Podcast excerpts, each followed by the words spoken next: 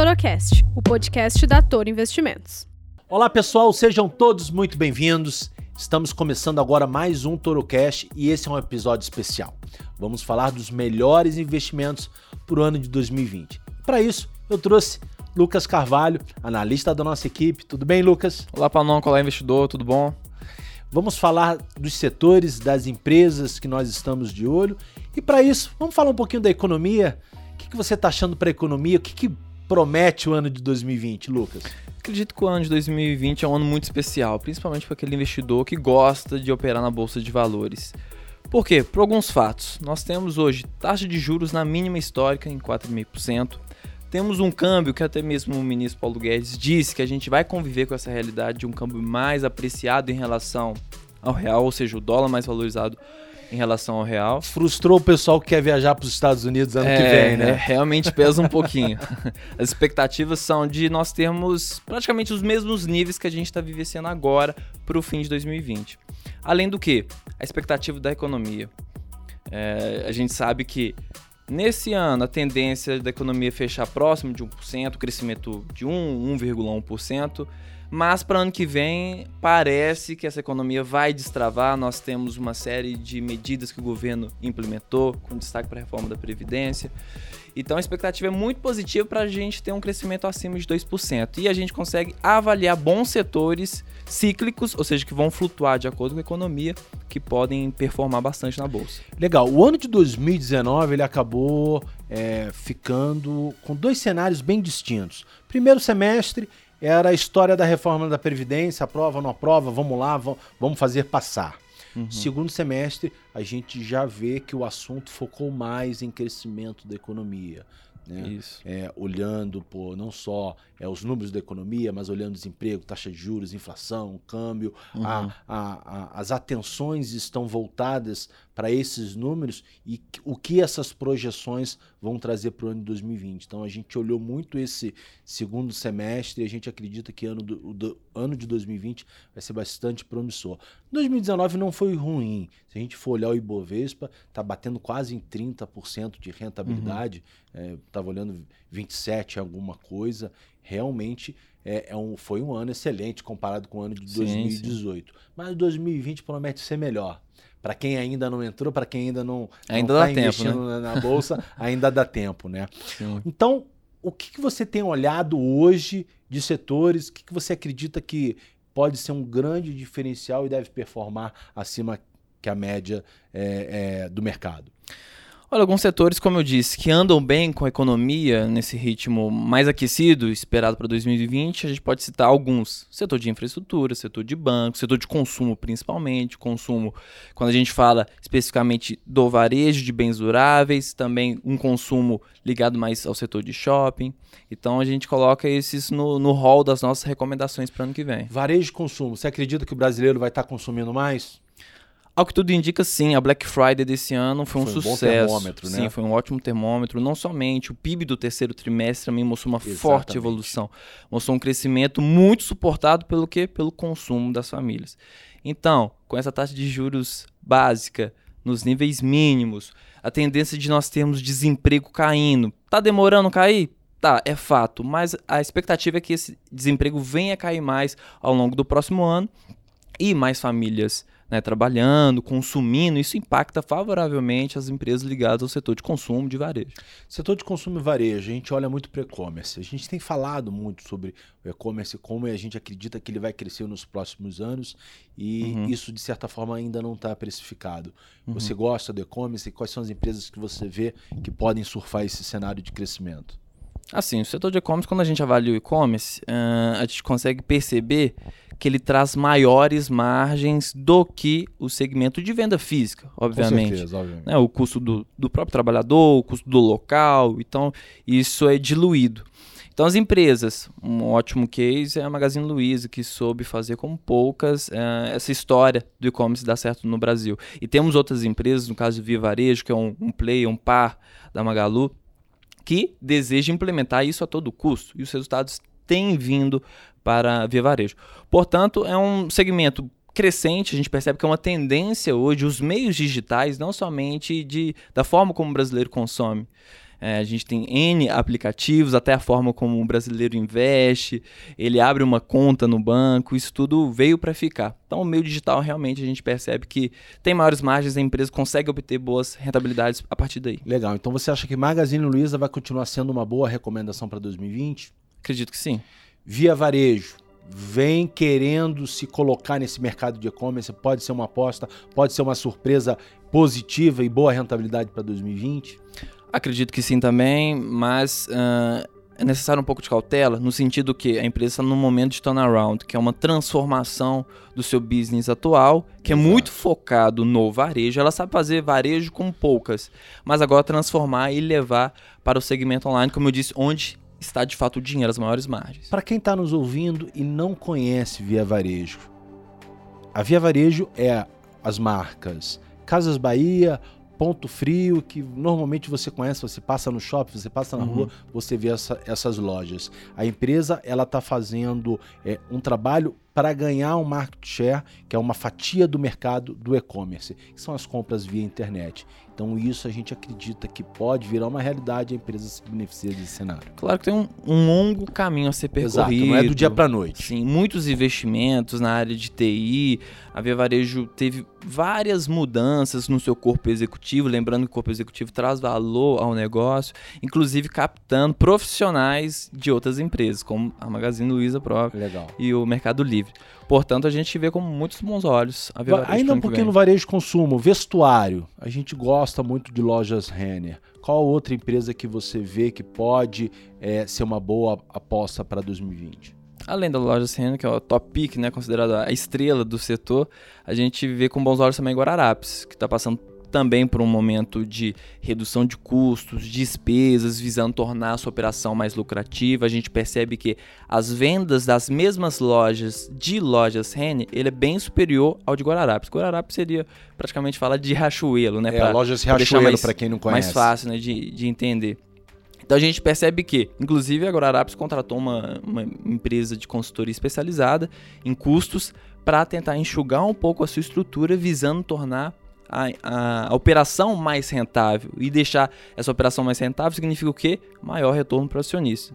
Então, com alguns ajustes que a gente percebe que já estão sendo implementados, ela pode chegar mais próxima do seu parque e a loja Legal. Vamos pegar um gancho, a gente está falando de varejo de consumo, vamos falar de shopping center também, que é um setor que a gente gosta Sim. bastante. A gente olha para 2020, a gente vê o crescimento do setor. Uhum. É, algumas empresas elas são é, extremamente importantes e chaves. Uhum. É, quando a gente fala de shopping center, o que, que você acha? Shopping center tem que estar na carteira do investidor para o ano de 2020? Acredito que sim também. Nós temos dois pares ali de setor, que é Guatemi e Bermalls, com características distintas, mas a gente percebe que com essa flutuação da economia, a tendência é de ter o quê? Um número maior de fluxo na linha de receitas de estacionamento, isso é importante para a empresa. Essas duas empresas que eu citei e as outras também do setor diminuíram os descontos aos lojistas que aconteceu no momento quando a gente teve aquela terrível recessão econômica. Essas empresas, administradores de shoppings, eh, reduziram seus aluguéis para manter a atratividade para o lojista. Agora já reduz esses valores e também a gente percebe que a taxa de ocupação ou seja, mais lojistas estão, estão aumentando. Portanto, mostra muito essa conjuntura esperada para o ano que vem de mais pessoas consumindo nos shoppings e também esse, esse, número maior de pessoas traz maior número de receita de estacionamento, que é uma linha, uma linha secundária que essas empresas Legal. absorvem. Iguatemi ou BR Malls? características muito distintas, públicos alvos também bastante distintos, mas a gente considera que as duas estão bem posicionadas, cada uma na sua característica. Mas quando a gente avalia a taxa de desemprego atual no patamar de 11,7, 11,6, e se ela vir a cair abaixo de dois dígitos, a tendência é que BR Malls venha a surfar de uma alta maior, venha a ter maior rentabilidade. Por quê? O portfólio da Iguatemi é um portfólio mais premium, então tem um, uma classe social mais resiliente a essas variações econômicas bruscas. Portanto, ambas estão bem posicionadas, mas com a queda no desemprego maior, BR Malls tende a surfar mas, Mas para quem quer diversificar, vale a pena às vezes ter um pouquinho das duas. Ah, com certeza. Com certeza. Dá para equilibrar. Legal, legal. É, falamos de varejo de consumo, é, shopping center, você mencionou setor de infraestrutura. A gente sabe que é um discurso do governo é, investir em infraestrutura. Uhum. Ou seja, reduzir o tamanho do Estado, atrair investimento é, do exterior. E a gente sabe que crescimento econômico não se promove sem ter é, investimento em infraestrutura. Com certeza. O que, que você tem olhado para o setor? Qual é a sua preferência?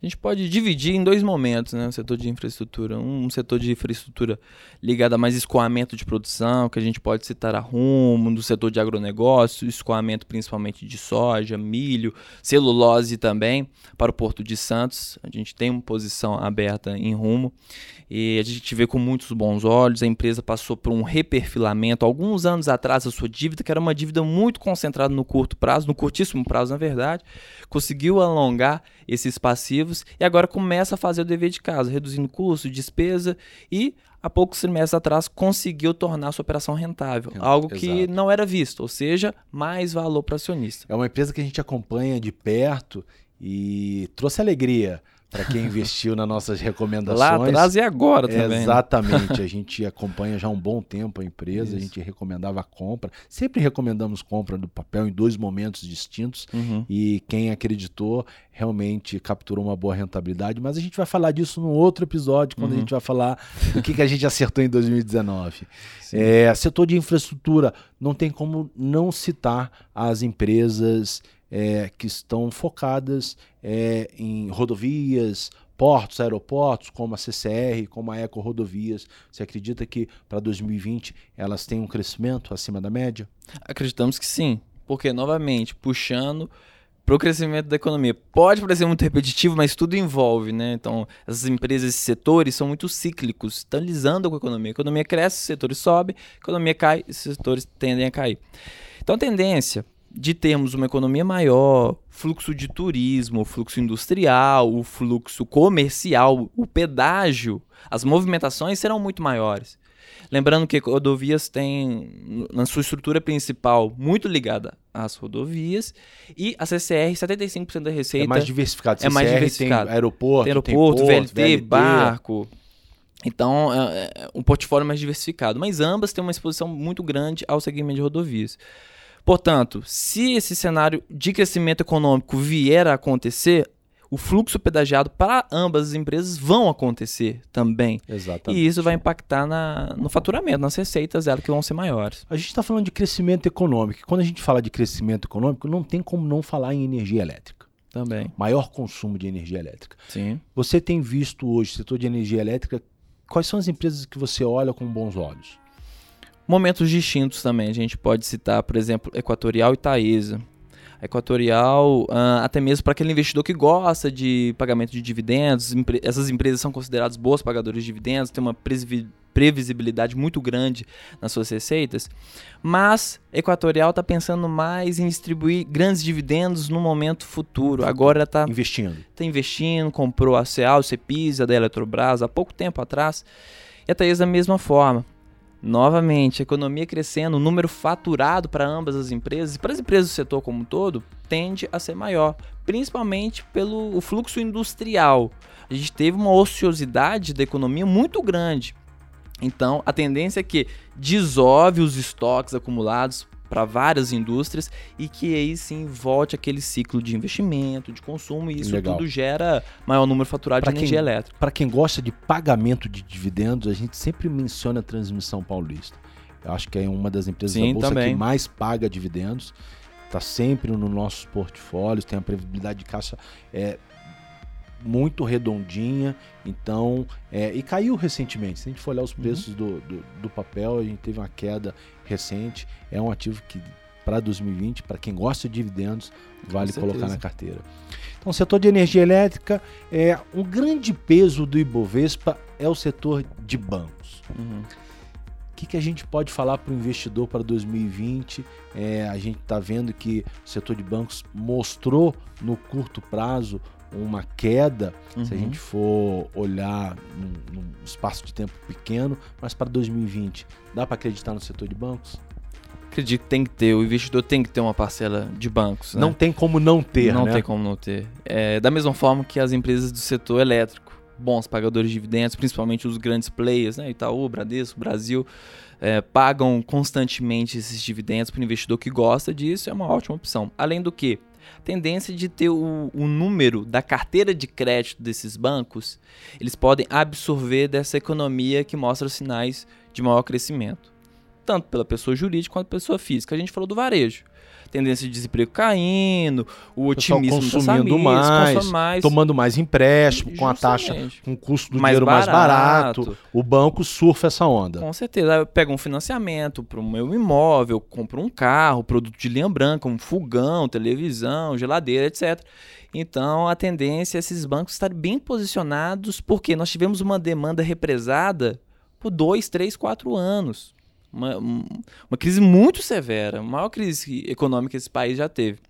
E a tendência agora, a gente saiu do ponto de flexão, agora a gente está no momento de crescimento e esses bancos também vão aumentar suas receitas via linha de crédito. Uma coisa que eu gosto do setor de bancos é que, é, independente do momento do cenário econômico, você vê que os principais bancos, aí a gente está falando de Itaú e Bradesco, eles sempre apresentam um crescimento de receita constante, sim. um crescimento de lucro e um crescimento de ROI. Sim, Ou seja, sim. o banco ele consegue entregar é, valor, retorno para o seu acionista. Então, hoje não tem como não ter. É, a gente olhar para os bancos privados, Itaú e Bradesco, depois um pouquinho mais atrás, um Banco do Brasil que tem é, múltiplos, às vezes mais descontados, mas é, um, é uma estatal, não apresenta às é. vezes um resultado tão bom quanto os privados, mas a gente acredita que o setor de bancos tem que estar na carteira do brasileiro por onde 2020. Certeza. E banco digital e banco digital. é, a gente vem falando um bom tempo sobre os bancos digitais, apesar de não apresentarem uma lucratividade, mas a gente acredita no projeto, no futuro. Isso, o, a gente fala de Banco Inter, é o precursor, acredito, dos bancos digitais, vem com inovação, vem com tecnologia, é, tem uma taxa de abertura de conta, de conta incrível. Incrível, né? sim. Ou seja, cada vez mais o brasileiro tem olhado para o segmento digital, ele quer ter o banco na palma da mão, no, no, no aplicativo, uhum. e a uhum. gente acredita que os bancos digitais no futuro vão conseguir, de certa forma, monetizar ah, todo esse processo. Sim. Então, não é uma aposta, claro, não pode ser um percentual grande do seu portfólio. Ah, eu tenho lá é, um, grande parte de Banco Inter. Não, mas é um ativo que tem que estar tá ali, porque pode ser um, um, papel que gere bastante lucro nos próximos anos. Com certeza, perfeito. O setor que estava muito parado, ultima, ultimamente não, nos anos, a gente saiu num cenário de crise, pouca gente falava, mas agora o pessoal está começando a comentar. Construção civil. O que, que você acha da construção civil para 2020? Também acho um ótimo setor. A gente percebe pelos últimos dados divulgados do PIB, mostrou que o PIB da construção civil voltou a ficar no campo azul depois de longos e longos e longos trimestres, desde 2014, salvo engano. E a gente sabe que é um setor que é o primeiro a entrar na crise e o último a sair da crise. Então a gente percebe isso, né? Os dados mostram isso. E também é, é importante a gente mencionar que o volume de vendas é, dessas empresas, aí a gente pode dividir, fragmentá-las num público, uma classe social mais alta e também o atendido pelo Minha Casa Minha Vida. Ambos têm mostrado um crescimento das vendas, que mostra tudo isso que a gente repetiu por várias e várias vezes, que a economia crescendo próximo de 1% nesse ano, cresceu próximo também de 1% no ano passado ela vem dando um sinal de sobrevida. E a tendência é que o brasileiro volte também a investir mais em imóveis. A gente está falando da taxa de juros a todo momento, taxa de juros baixa. Isso provoca um movimento é, para estimular o crédito habitacional. E as uhum. construtoras se beneficiam direto disso. Sim. Mais pessoas comprando imóveis é, por financiamento e um financiamento barato, uhum. ou seja, as construtoras vão estar colocando lançamentos é, e, vão, e o brasileiro, de certa forma, vai consumir. Acho que a, a casa própria é uma realidade hoje é, para todas as classes. Olhando para as construtoras é, é, no detalhe, eu gosto muito de tenda. É, um, é, uma, é uma construtora focada num segmento de baixa renda. Uhum que tem um valor, acho que um valor agregado é, bem interessante. E MRV também é uma construtora que eu gosto. O que você acha de MRV? Também ambas empresas bem posicionadas, a gente percebe que ainda há um número elevado de estoques. Exato. Depois que passar dessa fase, desovar um pouco os estoques, a tendência é essas empresas entrarem no ritmo de construção de forma mais uh, efetiva. Isso também gera maior nível de emprego. Olha como que as coisas vão se conectando, né? A gente sai da construção civil e impacta a economia como todo. É o setor que mais emprega no Brasil hoje. Portanto, tanto as empresas Minha Casa Minha Vida, quanto as empresas do segmento mais premium, e a Zetec, por exemplo, é um player bem, bem interessante, tem feito os seus, os seus deveres de casa, entregando rentabilidade para os seus clientes, para os seus acionistas, no caso. Já que a gente está falando de imóveis, falamos de construção civil, vamos falar um pouquinho de uma outra modalidade, que não é empresas, fundos imobiliários. Uhum. Lucas, uhum. a gente tem visto é um aumento da procura, ah, um fluxo comprador praticamente em todos os fundos imobiliários que a gente acompanha. Uhum. 2020 pode ser o ano dos fundos imobiliários também? Ah, com certeza. A gente espera que essa demanda maior por FIIs ela venha continuar em 2020, até mesmo porque, avaliando a atratividade de renda fixa, ela começou a perder muito a sua atratividade. E vários desses investidores migraram seus investimentos até mesmo para FIIs, que é considerado também uma porta de entrada para a bolsa, né? Então a gente percebe que esse movimento ele deve perdurar, principalmente por causa que a taxa de juros deve continuar nesse patamar por uma boa parte. Legal, ano. explicando. Taxa de juros a 4,5, a gente for olhar para a renda fixa, que é, eu acredito que seja é, o grande é, investimento do brasileiro. A maioria ah, dos brasileiros estão na poupança, estão no título Selic, Selic estão no CDB. Se a gente tem uma taxa de 4,5 e você tirar a inflação, que a gente está falando do juro real, que é taxa de juros menos inflação, isso se a gente não for falar de imposto de renda, é. É, de taxas, nada é. disso. Você vê que a renda fixa para o brasileiro vai simplesmente permitir que ele mantenha o seu poder de compra. Assim, ele não vai permitir. É quase um 0 a 0 Não ali, vai né? permitir né? que o brasileiro acumule patrimônio, é. como era antigamente, quando você tinha 14%, 14. ao ano, 1% era fácil, praticamente né? ao mês. Era Cara, para que eu vou investir em ações? eu vou aqui ter minha renda fixa, é. que é livre de risco. Então, esse cenário se desfez. E hoje o brasileiro ele tem que olhar para a renda fixa, simplesmente olhar, cara, aqui eu tenho minha reserva de emergência, que precisa de liquidez, eu posso sacar a qualquer momento. Uhum eu mantenho o meu poder de compra ali. Uhum, Agora, sim. investimento, primeiro passo eu acredito que seja fundo imobiliário, porque ele vai entrar na renda variável, é, mas não vai ter aquela aquela que eu, aquilo que eu chamo de aquela volatilidade desagradável. Pô, eu comprei uma ação, um mês depois o papel caiu 20%. Normalmente isso não acontece com os fundos imobiliários. E aí você tem outros benefícios. Fundos imobiliários né? pô, pagam mensalmente rendimento, que é renda extra de renda. Justamente. Então a gente olha com muito bons olhos o, o, a modalidade dos fundos imobiliários. A gente acredita que seja o primeiro passo do brasileiro na, na renda variável. E a gente gosta muito de fundos hoje é lajes corporativas. Uhum. A gente acredita que está tendo uma procura muito grande pelas empresas por, por imóveis AAA, imóveis bem posicionados e a gente vê que o preço do aluguel já, já subiu. É. Então, é, os fundos se beneficiam disso. A gente gosta galpão logístico.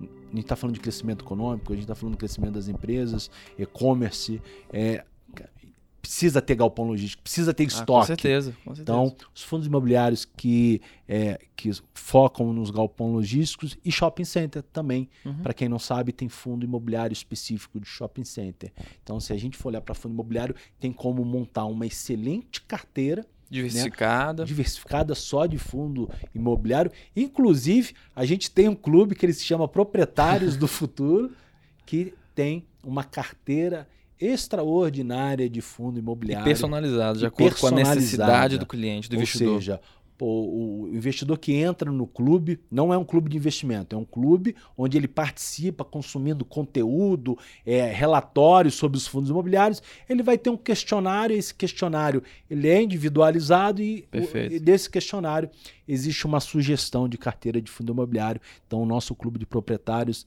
está bombando e a gente acredita que seja Bom. fundos imobiliários uma boa pedida para 2020. Ah, com certeza. Legal. É, esquecemos de alguma coisa? Eu acho que small caps. Small caps. O que, que você está olhando para 2020 de small caps? Para quem não conhece, small caps uhum. são aquelas empresas que podem realmente mudar. Né? A gente fala aqui, quem é a próxima Magazine Luiza? É, a grande pergunta que todo mundo nos faz, né? Mas small caps também, essas empresas menos capitalizadas na bolsa, elas apresentam um potencial de crescimento que pode ser um crescimento maior do que as empresas mais tradicionais que a gente ouve no noticiário do dia a dia. E também a possibilidade que essas empresas estejam mal precificadas pelo mercado. Não, os grandes players focam em algumas empresas, alguns segmentos específicos, principalmente os do Ibov, e a gente percebe que outras boas empresas estão ali. E que se tiver algum estudo por trás, uma precificação por trás, a gente consegue pegar as distorções entre o preço justo daquela empresa e realmente recomendá-la. Se for assim, interessante, se for um negócio Exato. com vantagens competitivas interessantes. E a gente vê com bons olhos algumas empresas. Nós tivemos grandes resultados, resultados excelentes, como PetroRio, por exemplo, uma rentabilidade em quatro meses de mais de 80%. Eneva também no segmento elétrico a gente comentou. Da mesma forma, mais de 50% em quatro meses. Outras empresas que a gente vê com bons olhos. Sim. Movida, a gente, Movida. a gente gosta bastante do setor de Movida. locação de automóveis, a gente acredita que de repente para 2020, Movida ainda pode eh, se valorizar bastante. E- Esse mix né, de aluguel e seminovos, economia crescendo, o brasileiro gosta também de consumir carro. Exato. Então, essas empresas também devem surfar de um bom desempenho para o ano que vem, movido também da, da nossa carteira. Alguma outra empresa, small caps, que você eh, acredita que não pode deixar de mencionar aqui, se a gente for olhar para 2020? Gosto muito de TOTUS, TOTOS, tecnologia. tecnologia, empresas de software, software específicos para empresas, né? então B2B, né? business to business, então ela constrói esses softwares e se a gente tiver realmente as expectativas dos empresários de forma crescendo de forma vertiginosa, a economia voltando, novamente a gente sempre volta na economia, né? É, a tendência é que ela venda mais esses softwares, traga mais recorrência, traga mais previsibilidade nos negócios das empresas. A gente tem percebido que a empresa também tem avaliado com bons olhos o mercado, inclusive contratou, comprou na verdade uma aquisição da Supplier para entrar na linha de banco digital para os para as empresas. Então, novamente B2B. Portanto, é uma empresa que a gente vê com bons negócios, com bons olhos e a gente acredita na performance bem positiva ao longo do próximo ano. O investidor tem que ter na sua carteira small caps? Tem que ter. É muito importante. Então a gente faz toda essa composição desses setores que a gente mencionou, com outras classes ativos, de FIIs, um pouquinho de renda fixa também, mas small caps tem que estar na carteira dos investidores. Legal. A gente tem uma carteira de small cap que ela é bem específica é, para clientes que estão lá no clube de pioneiros da bolsa e a gente começou esse trabalho com essa carteira de small caps no meio do ano, Isso. mais precisamente no mês de agosto, Quase na virada de agosto para setembro. quase na virada de agosto para setembro. E incrivelmente a rentabilidade dessa carteira ela já chega a quase 30%. Ou Perfeito. seja, o que o Ibovespa fez no ano inteiro, a gente fez de Isso. agosto para cá com, com empresas de- consideradas de small caps. Então, todo investidor tem que ter um pouquinho de small cap na carteira, não tem como ficar de fora. Ah, com certeza. E tem que surfar, surfar dessa alta também que o mercado tem proporcionado. E essas empresas que estão mal precificadas, elas tendem a ter uma performance superior, em alguns casos, às empresas mais tradicionais da nossa bolsa. Legal. Então, falamos de vários setores, várias empresas. Eu acredito que essas sejam as nossas recomendações para 2020. Claro que muita coisa pode mudar, Pode mudar. durante o ano. Tem política, tem economia. China e Estados É, Unidos aí. Exatamente, tem um cenário externo, aquela a novela entre é, Estados Unidos e China, com Donald Trump no seu Twitter. É, será que vai ter um capítulo final ou será que vai se estender para 2020? E aí é Justamente. uma coisa que é interessante, você falou do dólar, o dólar acima de 4 reais deve se manter. O investidor às Isso. vezes se preocupa muito com o dólar.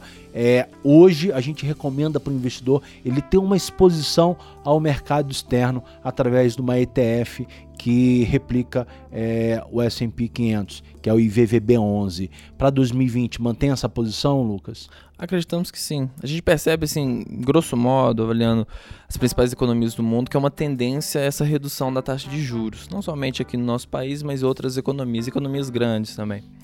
E se a gente tiver essa tendência de, de taxa de juros lá nos Estados Unidos mantendo nos atuais níveis, talvez China e Estados Unidos encontrando um denominador comum né, né, em relação ao acordo comercial, isso tudo pode promover um maior crescimento global.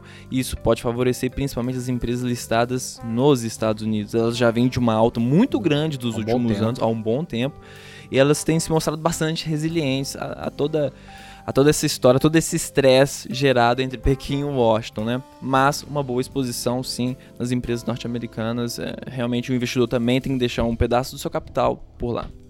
Bem, pessoal, é isso aí. Não tem como entrar no detalhe de todas essas empresas que a gente mencionou. A gente É. mencionou mais de 10, 10 ou 15 empresas aqui. mas você quer detalhe dessas empresas, a gente tem um relatório de melhores investimentos para 2020. A gente vai colocar é, o link para vocês. E esse episódio vai acabar por aqui, mas a gente tem um compromisso marcado no próximo episódio, onde a gente vai falar sobre a retrospectiva de Isso. 2019. O que, que a gente acertou e o que, que a gente errou. Então, pessoal, acompanha a gente no próximo episódio. Eu e o Lucas estamos de volta com vocês. Um grande abraço. Até mais, tchau, tchau.